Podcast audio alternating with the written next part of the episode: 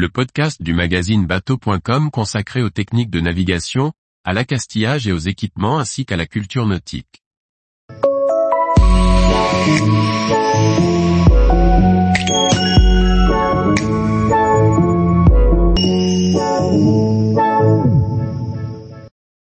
Esca et estival, quelle visite dans les musées de la marine du littoral? Par Briag Merlet. Le musée national de la marine est présent sur plusieurs ports du littoral, de Brest à Toulon.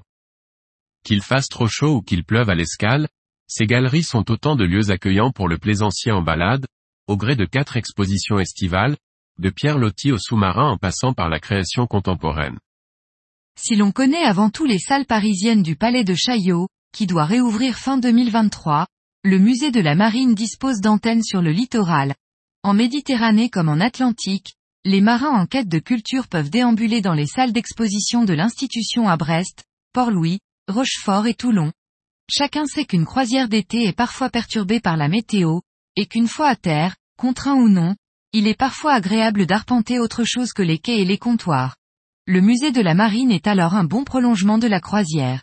Pour l'été 2023, chacun des sites littoraux propose une exposition temporaire au caractère différent.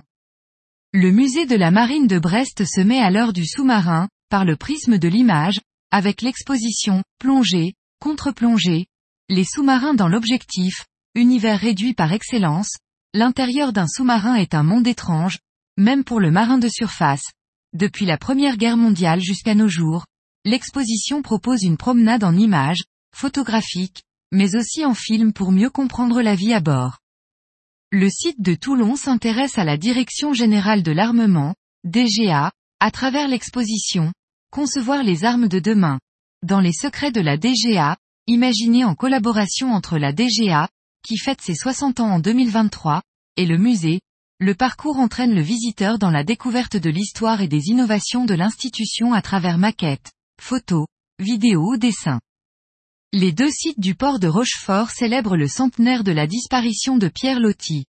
Ils mettent en lumière à travers deux expositions couplées le lien du célèbre écrivain et de son frère Gustave Viau, chirurgien de marine et modèle de son jeune frère. Vie littéraire et parcours militaire cohabitent dans l'exposition, Pierre Loti, Gustave Viau, deux frères unis pas la mer.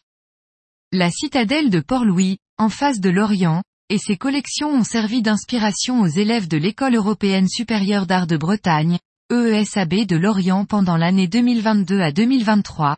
À l'issue de cette année scolaire, les œuvres des élèves sont disséminées au cours de la collection permanente, amenant une touche contemporaine aux objets historiques.